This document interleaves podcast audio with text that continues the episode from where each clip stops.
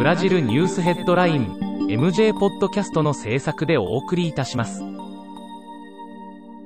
ブラジルニュースヘッドラインはブラジルの法事紙日経新聞の配信記事を音声で伝えるニュース番組です。ブラジルの社会政治経済に関する記事の見出しのみを抜粋してお伝えします。7月23日のニュースです。南極からの寒波到来で、ブラジル南部のサンタカタリーナ州などで霊下を記録する死が続出。サンパウロ市では投資とみられる路上生活者の遺体も見つかったと現地紙が報じています。サンパウロ市では朝の最低気温が5度まで下がり、起きるのが辛い季節になりました。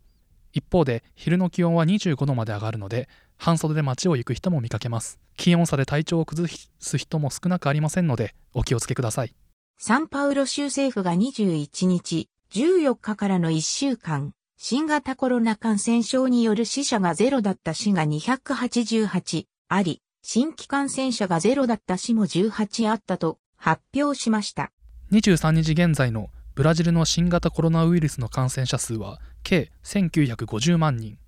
死者数は54.7万人を記録していますワクチン接種の効果により感染拡大のスピードは減速傾向にありますが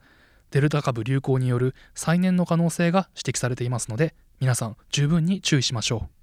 ボルソナロ大統領は19日選挙予算に関する法案通称フンドンの可決に拒否権を行使する意向を表明しました同法案には来年度の大統領選挙への対応として選挙予算を57億レアルに大幅増額するとの項目があり、世間からの反発を呼んでいました。大統領発の修正案でも予算額は40億レアルとなっており、批判は相次いでいます。ボルゾナロ大統領は、旧来の巨額費用を伴う選挙活動を批判して世間の支持を得てきました。今回の選挙予算案への対応には、大統領支持者からも批判の声が相次いでいます。